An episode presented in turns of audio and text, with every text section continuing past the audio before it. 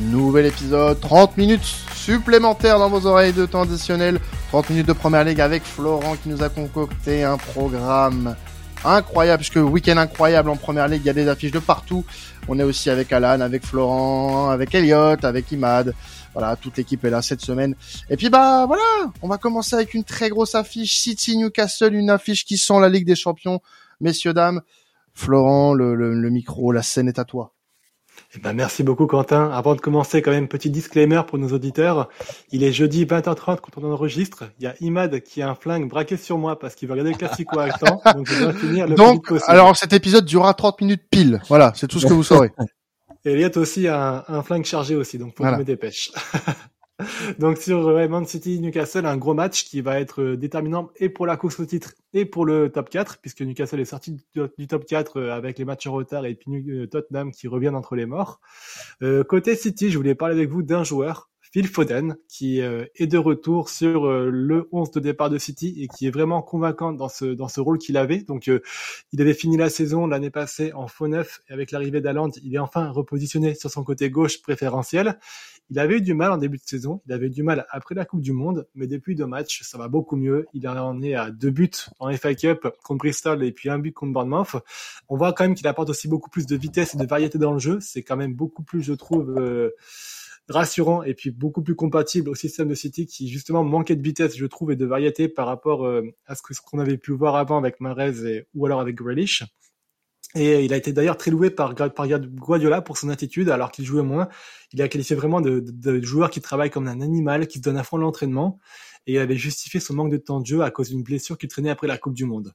Le débat du coup que je voulais amener ici aujourd'hui avec vous, messieurs, c'est est-ce que vous pensez que Phil Foden, il va réussir à apporter ce coup de boost décisif à City sur les prochains matchs euh, et dans la Ligue des Champions et dans la course au titre, et que justement en fait ce renouveau de ce joueur-là pourrait euh, bah, apporter à City euh, ce qui leur manquait un peu dans le jeu et euh, dans les certitudes qu'ils avaient, puisque bah on l'a vu sur les affiches précédentes, hein, City se cherchait un peu, avait beaucoup moins de, de, mal, était beaucoup plus hésitant, mais depuis le retour de Foden, on sent quand même une équipe qui est quand même beaucoup plus épanouie et qui est beaucoup moins, on va dire, sous pression. Donc, est-ce que vous croyez au retour de Foden pour City? C'était qui sur son côté euh, avant à Foden C'était Grealish avant. Grealish, c'est sûr que c'est pas vraiment les mêmes profils, mais euh, disons que moi j'ai jamais vraiment compris euh, sa mise à l'écart à, à, Foden, euh, surtout depuis la Coupe du Monde où j'ai trouvé ben un Grealish beaucoup moins beaucoup moins impactant. Euh, qui avait fait une moins bonne Coupe du Monde aussi que, que son que son coéquipier. Et euh, vu le début de saison qu'a fait Foden, j'ai j'ai enfin j'ai trouvé ça quand même hyper frustrant euh, de, de l'extérieur, de le voir euh, euh, mettre d'être mis sur le banc par, par Guardiola. Alors visiblement de ce qu'on a pu lire un peu partout, il y avait peut-être eu des, des frictions entre les deux, euh, ce qui, euh, je sais pas si ça s'avérera vrai ou pas, mais peu importe. Mais en tout cas, là, il est de retour. Euh, Est-ce que ça va coïncider avec un mieux dans le jeu pour pour City? Je pense que c'est le, le, meilleur profil compatible avec Haaland et ça serait euh, judicieux de la part de Guardiola de d'en user, d'en abuser même euh, pour que City euh, reste dans cette course au titre.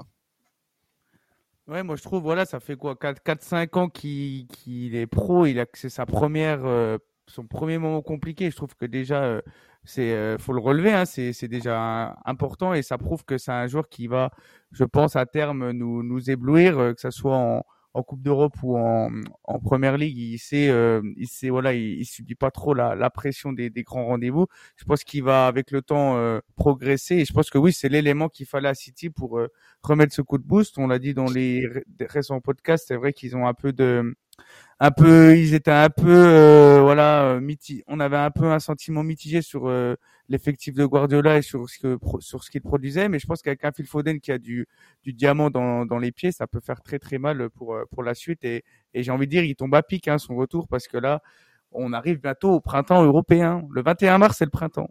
Et eh oui, oh Printemps, printemps calendaire et printemps européen, bien évidemment, pour le football. Euh, Est-ce qu'on n'irait pas un petit peu du côté de Newcastle, mon cher ami? Eh ben, allons dans le nord de l'Angleterre, oui, avec euh, justement un coup d'arrêt pour Newcastle. Hein. Malheureusement pour eux, ils ont perdu en finale de Carabao Cup contre Manchester United. Donc ils perdent l'occasion de soulever un titre qui leur échappe depuis euh, très longtemps. Ils ont aussi euh, donc gagné qu'un seul match sur 7 depuis le retour du Boxing Day. C'est vraiment très compliqué. Il y a un vrai coup d'arrêt du côté de Newcastle. On les sent quand même, on voit une équipe qui est beaucoup plus friable défensivement qu'auparavant et beaucoup moins efficace offensivement aussi. Jusque-là, on avait un Almiron, on en avait parlé en long, en large et en travers euh, dans les podcasts précédents, qui les portait et qui marquait à chaque match. Là, ne marque plus. Wilson et Isaac n'arrivent pas à être assez devant la cage. Et Saint-Maximin, bah, il fait du Saint-Maximin à enchaîner le, bon et le très bon, parfois dans un même match, et du coup qui n'est pas décisif. Gordon vient d'arriver, euh, mais est encore, à mon avis, beaucoup trop jeune, à 22 ans, pour euh, porter tous les espoirs offensifs, offensifs de Newcastle. Et c'est pas un joueur que je vois avoir un impact euh, immédiat sur l'équipe une équipe qui n'a marqué que plus d'un but que sur quatre matchs euh, cette saison, si je dis pas de bêtises. Non, ils ont pas réussi à marquer plus d'un but sur quatre matchs, pardon, euh, sur les derniers matchs. Excusez-moi, je me suis emmêlé dans mes stats. Nul, nul une défaite hein, sur les quatre derniers. C'est ça, voilà. Donc une, équipe qui est d'ailleurs aussi hors du top 4 maintenant, donc qui vient de prendre un coup sur la tête avec cette défaite contre United en finale de Carabao Cup. Est-ce que vous pensez donc de votre côté que Newcastle a été était relativement en surperformance jusque-là et qu'ils commencent à rentrer dans l'ordre et que le top 4 va être très compliqué pour eux? Ou alors est-ce que vous pensez que c'est juste un petit, un petit passage à vide et que Eddie Howe va pouvoir les remobiliser et puis leur permettre de reconquérir le top 4 moi, de mon côté, honnêtement, j'ai peur pour Newcastle. Je pense qu'ils vont réussir à se reprendre et à relancer un peu la machine, mais euh, le passage à vide qu'ils ont aujourd'hui va encore continuer quelques matchs, ce qui va leur être fatal, à mon avis, sur la fin de saison. C'est une équipe qui apprend, qui est jeune, qui n'a pas encore eu l'habitude de jouer les joutes européennes, et puis euh, bah, cet échec cette saison va être un apprentissage pour eux pour être beaucoup plus performants la saison prochaine. Je pense que c'est clairement un passage à vide, ouais.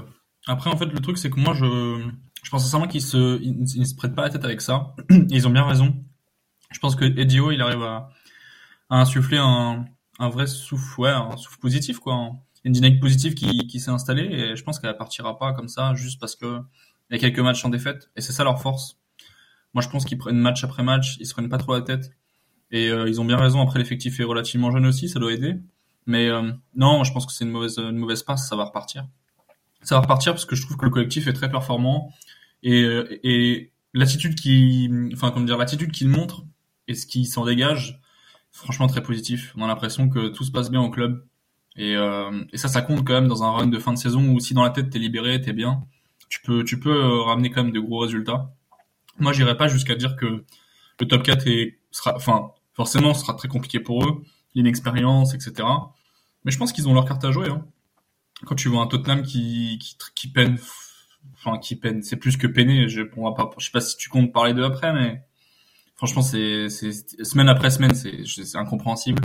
Et je serais pas étonné qu'ils arrivent à, à détrôner, enfin, à prendre la place. Je sais pas si c'est prendre la place, mais en tout cas à prendre la quatrième place au, au nez à la barbe de, de Tottenham, Liverpool. Euh, même s'ils peuvent le faire, euh, pour l'instant ils sont absolument pas en position favorable.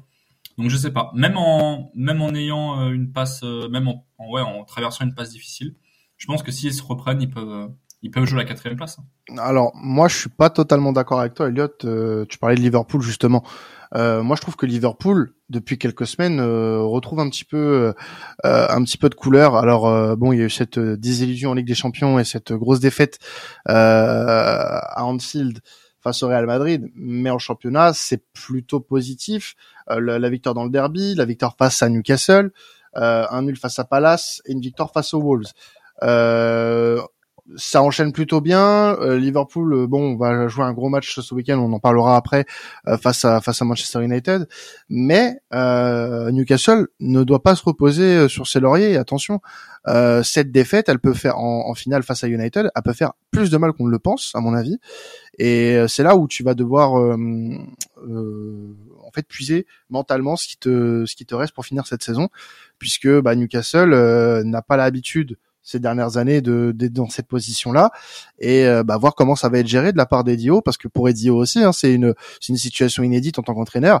Euh, lui qui était habitué au scénario pour le catastrophe pour le maintien euh, s'occupe d'une des équipes les plus intéressantes du royaume désormais.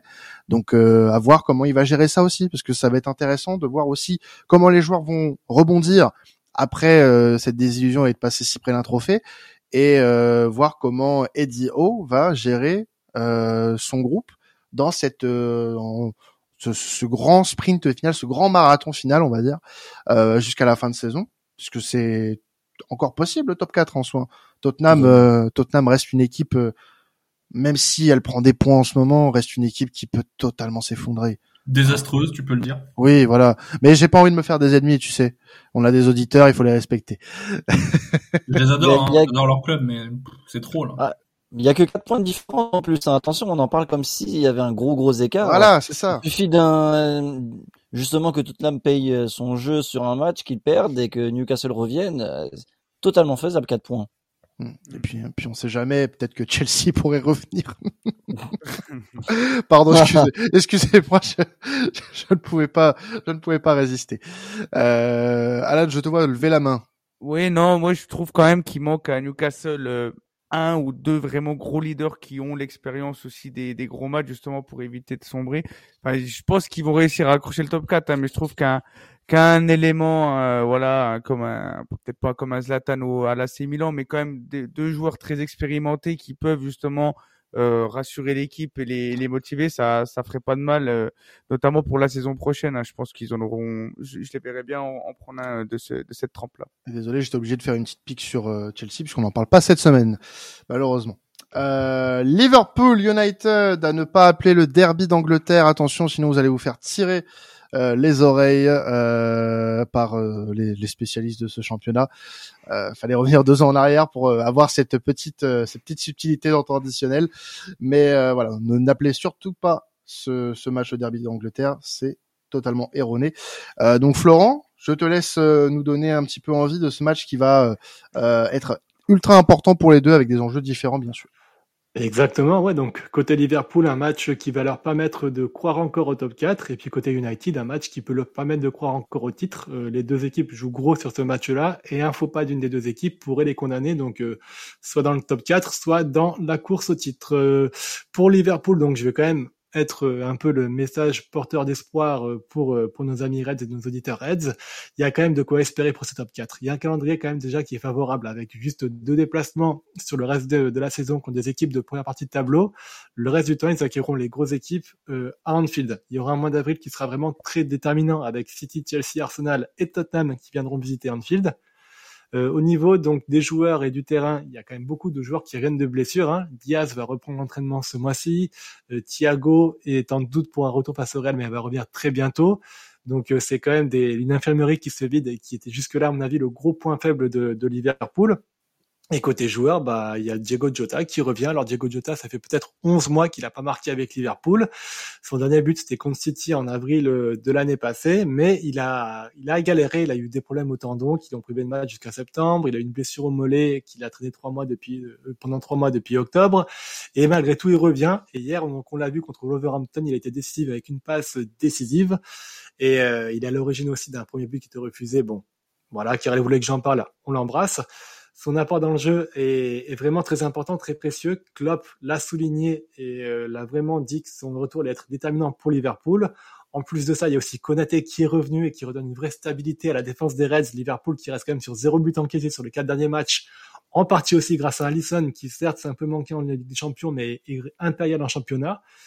Et enfin, Darwin Nunes, Darwin Nunes qui est de plus en plus intégré à ce Liverpool-là, qui est adapté au système. Son apport dans le jeu contre le Wolverhampton a été déterminant. Euh, on se moquait un peu de lui euh, en début de saison. Moi, je trouve qu'il a, il fait très très peur. Et cette fin de saison-là, il va falloir compter sur lui. Il va mettre des buts et euh, il va montrer à tout le monde, à tous ses, ses détracteurs, qu'ils ont eu tort de tirer sur l'ambulance parce qu'aujourd'hui, c'est lui qui va conduire l'ambulance. Euh, pour les motifs d'inquiétude, par contre, au niveau côté Reds, il y a Nabil Keita qui est en complète méforme et qui est en fin de contrat. Je pense qu'il partira libre cet été. C'est pas un joueur sur lequel il faudra compter côté Liverpool. Et euh, Trent Alexander-Arnold souffre de non-concurrence. Ça peut aussi faire défaut aux Reds. La question, elle est simple. Est-ce que vous croyez que Liverpool peut jouer dans le top 4 Moi, je crois qu'ils ont toutes les armes pour jouer euh, ce top 4 et puis pour revenir et, et bousculer un peu Tottenham et puis, et puis Newcastle. Ouais, moi je le disais tout à l'heure, hein, c'est que c'est grave possible. Euh, le, la, la, dynamique du moment, elle est, euh, elle est, elle leur favorable. Euh, maintenant, c'est vrai que je disais que Tottenham tout à l'heure est une équipe qui peut se péter à tout moment et que Newcastle va devoir faire attention, la gestion de la poste euh, Carabao, etc. Mais euh, Liverpool nous a montré un début de saison plutôt chaotique, avec beaucoup de problèmes physiques notamment. Et j'ai pas l'impression que pour le moment il y ait énormément de problèmes euh, du côté de Liverpool. À voir comment le, le, retour face au Real Madrid aussi sera géré euh, dans les têtes, puisque tu as un, gros écart à rattraper. Et est-ce qu'une humiliation comme celle-ci, euh, sur le long terme, ça va pas peser? Donc à voir. Mais c'est vrai que en première ligue pour le moment sur les dernières semaines c'est plutôt satisfaisant et si j'avais un duel pour la quatrième place honnêtement pour le moment ça serait même pas avec Newcastle euh, ce sera entre Tottenham et, Liverpool au vu de ce qui se passe en ce moment je on va pas succomber à la au, charme de la culture de l'instant, pas ici. Mais euh, si on se base sur ce qui s'est passé dernièrement, Newcastle euh, va devoir se réveiller et Liverpool est en pleine phase ascendante. Donc euh, petite pièce quand même sur Liverpool, mais voilà, c'est très très compliqué de donner un, un pronostic là-dessus. Quentin, tu vas croire que je suis schizophrène, ce qui est peut-être vrai, mais je ne l'ai, pas. Tu l'es, tu l'es. Non, non. Mais je vais m'expliquer. Parce qu'en fait, tout à l'heure, il y a quelques instants, j'ai osé dire que Newcastle avait une chance pour le top 4. Moi, j'y crois sincèrement. Mais effectivement, si je dois mettre une pièce sur Liverpool, je peux la mettre aussi. Et là, je peux aller certainement dans ton sens. Et je l'entends. Bon, après, j'ai aussi un fait pour cette équipe. Donc, ça aide. Mais, et puis, je pense que Klopp euh, ne va pas se laisser faire, veut, veut aller chercher euh, une fin de saison intéressante et, euh, et surtout bonne. Donc, moi, j'y crois. Ils ont les joueurs. Tu l'as dit, Flo. Hein, il y, a, y a certains joueurs qui ont, qui ont, je pense, à cœur de, de se montrer, de se montrer devant, devant leur public et devant les, certains détracteurs, c'est vrai. Mais malgré tout, la dynamique, certes, elle est positive, Quentin. Mais franchement, ils ont montré que cette, cette saison, la dynamique, elle voulait rien dire. Ils ont, tu parles de, tu parles de leur dynamique, le nul contre Crystal Palace. Franchement, c'est, c'est, c'est déroutant parce que tu, tu passes d'une semaine à une autre où tu te dis, bah ouais, c'est très convaincant. Et puis, il y a des matchs où ils passent à travers. Et Liverpool, ces dernières saisons, bah, ils passaient de moins en moins à travers. C'est pour ça qu'ils ont réussi à être champions, etc. Moi, j'ai l'impression que, oui, sur le papier, ils peuvent aller chercher le top 4, mais dans les têtes, ils ont l'air d'être tellement, tellement peu, pas assez sur deux en tout cas, que honnêtement tout peut se passer. Ouais, ouais. Et ce qui est compliqué à jauger, justement, c'est aussi que tout le monde n'a pas le même nombre de matchs aussi. Donc, je trouve que c'est assez aussi compliqué de, de se projeter là-dessus. Parce que tu vois que Newcastle, on a que 23 et, euh, bah, Tottenham et, Liverpool, on ont, enfin, Liverpool 24 et Tottenham 25. Donc, euh, à voir euh, quand ça sera un peu plus stable. Mais en tout cas, oui, Liverpool a les, a les armes. Liverpool a, a, aussi une, une, habitude à se qualifier, a le mental. Donc, ce serait pas impossible de les voir euh, top 4 à la fin de la saison avec euh, oui, Tottenham qui pourrait euh, vraisemblablement faire une petite chute. Ça serait quand même fou quand même au vu du début de saison qui finissent en Ligue des Champions. Franchement, je le voyais, je l'imaginais pas du tout en début de saison personnellement. Euh, après, est-ce que moi, je vais répondre à deux questions. Du coup, est-ce que c'est possible? Est-ce qu'ils vont être dans la course? Oui. Moi, je pense que jusqu'à la fin de saison, ils vont rien lâcher. Est-ce qu'ils vont le faire? Je ne sais pas. Pour le moment, moi, je mets plus ma pièce sur Newcastle quand même, qui aura un sursaut d'orgueil et qui va prendre cette quatrième place. Je pense que Liverpool sera dans la discussion jusqu'au bout. Et il, pose des questions qu'on lui a même pas posées en plus, c'est génial. ça, des, des rubriques. Côté United, euh, Flo, on l'a dit, hein, victoire en Carabao Cup euh, le week-end dernier face à Newcastle et euh, un trophée dans un projet euh, United avec Tenac qui est plutôt bien lancé, mine de rien. Exactement, ouais, ce trophée, je pense qu'il vient donner une première confirmation que ce que Ten fait est bon et le récompense très justement, ce qui fait que cette équipe est vraiment, moi je trouve, incroyable euh, et vraiment très positif. Ça fait du bien de voir une équipe de United qui joue bien et qui maîtrise ses sujets comme elle le fait. Ten a fait beaucoup de bien, donc il s'appuie quand même sur euh, deux hommes forts sur ce système qui sont Rashford et Casemiro, qui ont d'ailleurs fait un très beau match en finale, un peu à l'image de tout ça.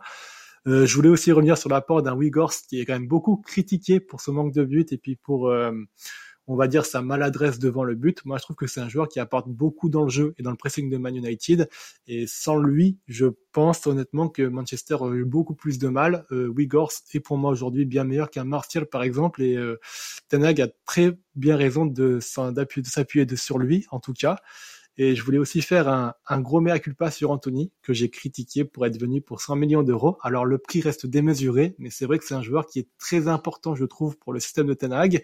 Et c'est un joueur qui rend en fait euh, Man United vraiment presque de difficile à presser, voire quasiment impossible à presser. On l'a vu contre Newcastle, il était très précieux. C'est un joueur qui arrive très très bien à garder le ballon et contre des équipes qui pressent très fort contre Newcastle, c'est vraiment un joueur sur qui il faut s'appuyer pour garder le ballon et puis pour réussir à, à, à, casser un peu ce pressing-là. Donc c'est un joueur très intéressant qui, je pense, va continuer à se développer, qui, euh, je ne pense pas, qui justifiera son prix, mais en tout cas, je comprends de manière beaucoup plus significative pourquoi Tenag le voulait dans son système. Alors voilà, après donc United jouera encore euh, sur les quatre, trois autres tableaux, hein, la Première Ligue, la FA Cup et puis l'Europa League. On verra s'ils feront d'autres titres, mais en tout cas, ce, ce, premier titre est vraiment très positif et il y a de quoi être optimiste pour la suite avec eux. Eh ben écoute, on va euh, passer rapidement euh, sur euh, un autre match, Flo, puisque Southampton va recevoir Leicester. Le, la lutte pour le maintien fait rage euh, entre ces deux équipes. Ah, c'est serré, hein. Comme dirait Bouba, c'est serré comme une taille, de, comme une schneck de taille. Oh, oh, oh. Euh, pour citer les poètes. On cite les poètes. Quoi, quoi Non, non, wow, wow, Attends, à quel moment on s'est barré en couille comme ça là je, je, je, veux une date parce que. c'est Bouba. Je cite que du Bouba, moi. Voilà. Euh, donc, on, on parlait faire, donc du on coup... va se faire poursuivre, Flo. Même Alain n'aurait pas osé. Oh, Alain, c'est plus soft. Ah moi, c'est, c'est des classiques de la chanson française, hein,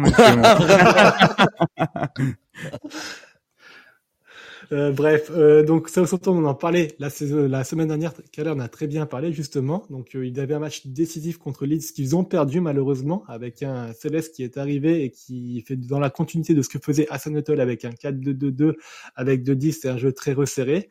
Euh, ils sont à 4 points du premier non relégable maintenant et ça va être très compliqué euh, contre Leeds. En fait, ils avaient un objectif qui était clair, c'est déclencher un pressing sur les latéraux de Leeds pour enfermer tout le bloc et puis euh, isoler un peu le porteur de ballon pour le récupérer et récupérer le ballon très haut, mais c'était un pressing, comme l'a très bien dit Céleste en conférence de presse, qui était trop mal exécuté, avec beaucoup trop d'approximation et de un bloc équipe qui était complètement disloqué. Leeds sortait la balle trop facilement pour eux. Céleste a ensuite essayé donc de repasser en 4-2-3 pour corriger ça, mais les joueurs manquaient de confiance, de conviction. Ils ont pris l'eau au terme du match et puis la défaite est, est, méritée malheureusement à le dire. On voit vraiment que le travail qui attend Céleste est très dur. Il a sûrement les armes pour le pour s'en sortir, mais ça va lui demander beaucoup de temps et je me demande pas si justement pour lui, pour un joueur, un coach, un jeu de coach comme ça très prometteur avec une équipe très prometteuse. Une, une, relégation pourrait lui faire du bien pour mieux poser son projet de jeu qui est très intéressant et qui je pense a de l'avenir, mais Là, il arrive à mon avis un peu trop tard, peut-être aujourd'hui euh, pour Southampton.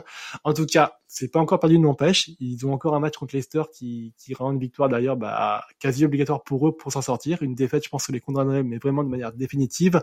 Une victoire pour les laisser espérer. Mais attention quand même, hein, Southampton, c'est la pire équipe à domicile du championnat. 11 points en 12 matchs, donc ça va être très dur pour eux. Un petit prono pour, euh, pour ce match. Bah, je peux parler de Leicester avant si tu veux. Comme oui, ça, pardon, excusez-moi. Oui, oui, oui, oui, oui, évidemment, on n'oublie pas les Foxes. Et oui, bah les Foxes qui euh, qui sont dans le mal, hein. ils ont un peu de mieux, mais là ils sombrent de plus en plus. Ils ont perdu donc contre Man United, contre Arsenal, et maintenant contre Blackburn en coupe. Donc euh, perdre contre une équipe de division inférieure, ça fait vraiment très mal. Ils sont à 6 points de la zone de relégation maintenant, donc ils peuvent avoir peur. Et une défaite ce week-end, bah, ça pourrait faire basculer justement leur saison dans une course au maintien, dont ils se seraient bien passés les les Foxes. Alors après, il y a quand même des motifs d'espoir. Je trouve que l'extérieur, Leicester est quand même beaucoup plus solide. Ils ont moins la pression et puis ils ont, ils ont plus de réussite à l'extérieur qu'à domicile. Madison pourrait revenir après une petite blessure et c'est vraiment bénéfique pour eux parce qu'on voit vraiment que cette équipe est dépendante à Madison aujourd'hui et sans lui, euh, c'est néant que offensivement et dans l'animation euh, que Rodgers met en place. Et en inquiétude, bah, Brendan Rodgers, comme d'habitude, hein, c'est, je lui en parle beaucoup, j'ai beaucoup critiqué, mais à bien des aspects, mais franchement, il le mérite. Contre, Blackburn, il a fait n'importe quoi. Euh, donc Vardy titulaire pourquoi pas, mais Soumaré titulaire, j'ai pas compris pourquoi. Et puis des remplacements qui ont un impact plus négatif que positif. Hein. Il est le jeu comme un enfant de 4 ans. Franchement, je vivement qu'il parte pour Leicester parce que c'est vraiment très compliqué. Donc euh, suite à ça, que pensez-vous euh, qui va se passer? Victoire, défaite de qui? Et euh, quelle suite de la saison du coup pour ces deux équipes? Mmh, Victoire de Leicester, aussi surprenant que ça puisse paraître. Euh, même si Soton a gagné il y a deux semaines face à face à Chelsea. Euh, il a perdu face à un adversaire direct pour le maintien qui est Leeds la semaine dernière. Donc euh, je vois pas comment Sutton pourrait régler ça aussi rapidement. Donc victoire de, Leicester, même si Leicester bah, reste sur deux défaites. Alors après deux défaites, hein, face à United et face à Arsenal. Euh, mais euh, voilà, victoire de victoire de Leicester. Ouais, moi oui. aussi, hein, victoire de Leicester avec euh, euh, un petit compte son camp et, euh, et, et un bon but de notre ami Jamie Vardy, même s'il est très très très en méforme. victoire de Southampton pour moi. je, je, je, enfin comment dire, je base mon raisonnement sur la performance d'un entraîneur bien bien meilleur qu'une autre, puisque Monsieur Brendan Rodgers bah, et tout simplement cataclysmique, voilà. Tandis que. Étonnant. Comment? Étonnant. Ouais, c'est vrai. Non mais je, là, j'enfonce une porte ouverte, hein, j'en ai conscience, mais mais je pense que non, je pense que l'entraîneur espagnol de Southampton est très intéressant et euh, malgré les obstacles, je pense que ça va le faire pour pour les Sens. Et Imad, du coup, Moi, je vois une victoire 1-0 de Leicester, une petite victoire 1-0, Leicester qui va se maintenir et je pense que Southampton va tomber en fin de saison. Et pour terminer euh, rapidement Flo, Nottingham euh, face à Everton, là aussi on parle maintien. Et ouais, bah aussi un match très important pour le maintien, puisque bon, Nottingham est quand même mieux classé aujourd'hui, hein, mais ils ont pris une grosse claque contre West Ham 4-0, euh, alors que l'équipe allait mieux jusque-là. Bon, ils ont pris 4 buts en 20 minutes, hein, donc c'est quand même assez sévère et assez curieux. Et moi, je suis un peu intéressé à ce qui s'est passé. J'ai pas vu le match, mais du coup, j'ai vu un peu le replay et puis j'ai lu des, des articles. Et c'est vrai qu'en fait, c'est la sortie de Shelby, euh, John Joe Shelby, à la 67e, qui a tout précipiter les choses et a causé ces quatre buts. Quand il sort, il y a 0-0 et puis euh, derrière, donc euh, Cooper fait ce changement et fait rentrer à la place euh, André Ayou, donc l'ancien Marseillais. Et de ce fait, en fait, il joue en 4-3-2-1, donc le, le, fameux sapin Noël de Carlo Ancelotti passe en 4-2-3-1. Et à cause de ça, il crée un sous-nombre au milieu de terrain pour Forest qui euh, prend l'eau complètement avec un Rice qui s'en est donné à cœur joie et qui est à l'origine, je crois, des deux des deux des quatre buts, voire trois des quatre buts. Euh, franchement, euh, Forest a vraiment pris l'eau, une leçon de coaching, je pense, pour Cooper. Alors, il a sorti Shelby parce qu'il revenait de blessure et je pense qu'il voulait pas le risquer pour la suite de la saison. Mais en tout cas, c'est un choix qu'il a payé très très cher et qu'il a, bah, qui le remet un peu euh, sous pression, on va dire. Le Nottingham allait beaucoup mieux, mais aujourd'hui, maintenant, bah, ils ont vu les concurrents pour le maintien se rapprocher. Il reste à 4 points de la zone de relégation, mais en tout cas, ça pourrait aller très vite. Hein. Attention à eux, ça reste sur un fil avec des joueurs qui sont encore à à se connaître, donc attention à eux. Et côté Everton, bah, Sean Dyche euh, avait fait des très bons débuts contre Arsenal euh, avec cette victoire dont on se rappelle tous et qui avait aussi réussi à triompher d'Aston Villa. Mais depuis, il y a eu aussi quatre autres, trois autres défaites depuis son arrivée. Donc contre Arsenal cette semaine aussi où ils ont perdu 4-0 et aussi contre Liverpool entre autres. Donc euh, quand même des résultats mi-figue mi-raisin. On sent quand même que Everton est plus solide défensivement parlant, mais offensivement c'est très mauvais. Il n'est pas aidé bien sûr malheureusement donc par un Calvert-Lewin qui est toujours blessé et qui je pense on ne pourra pas compter sur lui alors que c'est quand même un des attaquants les plus talentueux du championnat mais qui souffre de qui est injury prone donc qui, qui, qui souffre de blessure sur blessure et pour le remplacer, il a qui malheureusement Il a Neil Mopé, un joueur avec un QI négatif et avec un talent aussi euh, développé peut-être que moi aux mathématiques. Je vous invite à suivre le podcast euh, Bundesliga pour euh, savoir à quel point je suis mauvais en maths. Donc vraiment vraiment compliqué pour pour Everton et en plus l'équipe est très fébrile à l'extérieur ils se déplacent à Nottingham mais ils ont juste eu deux victoires à l'extérieur sur les 29 derniers matchs Sean le sait très bien on voit déjà qu'il apporte des meilleures solutions et des meilleurs problèmes, mais il faut vraiment plus de temps, je pense, parce que ces problèmes-là, ils datent depuis très très longtemps. Euh, aucun coach n'a réussi encore à les, à les souligner, à les consolider, à les régler ça. Donc tout le défi, à mon avis, de Daesh aujourd'hui pour maintenir Everton, ça va être de trouver des solutions qui marchent à court terme, tout en consolidant des choses qui pourront marcher sur le long terme. Et ça, ça va être très compliqué vu tous les dysfonctionnements qu'il y a aujourd'hui à Everton et pour les Toffees.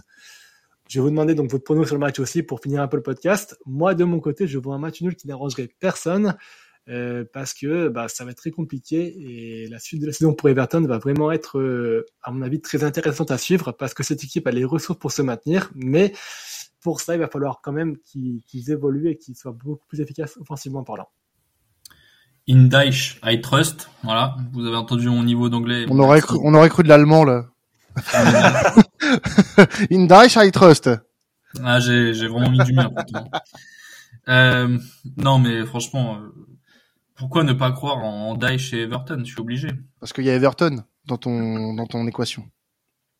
Alors non, parce que je n'aime pas ce club, mais euh, et bah voilà. j'aime pas forcément l'entraîneur parce que il, il représente pas les idées de jeu que que moi je j'aime bien, mais je veux dire. Franchement, il a fait du bon boulot à Burnley, on, on le sait tous. Et ce mariage avec Everton, j'ai l'impression qu'en fait, c'est un peu l'entraîneur qu'il fallait à ce club depuis bien longtemps. Et euh, j'arrive pas à imaginer une, une, issue défavorable. Pour moi, ça va réussir. Et comme tu l'as dit, Flo, peu importe combien, en combien de temps, mais je pense que ça va réussir. Et ça passe par une petite victoire euh, face à face à Forest. Bah moi, je vois un nul. Voilà, un nul qui arrange personne. Euh, surtout que Leeds joue Chelsea et que je vois bien Leeds euh, aller s'imposer à Stamford Bridge pour donc euh, pour aller enfoncer le clou du côté du bridge et puis et puis bah pour se donner un peu d'air aussi pour le maintien. Donc euh, match nul entre Everton et Nottingham, c'est le, le, le prono du week-end. Voilà, voilà. Bah écoutez, on va se quitter là-dessus sur cette euh, euh, sur ce bilan du maintien en Première Ligue. Vous pouvez continuer à nous écouter. Hein. Il y a la Bundes, il y a la Liga, il y a la Serie A aussi. Euh, vos 30 minutes hebdomadaires sont bien évidemment là. On se retrouve aussi dès lundi soir, 20h sur la chaîne Twitch euh, de Sports Content avec Alan pour euh, parler de la Ligue des Champions. Et puis ben, on se retrouvera la semaine prochaine pour tous vos podcasts préférés, toutes vos demi-heures préférées de football européen. Passez un excellent week-end de foot, c'était traditionnel. Ciao tout le monde.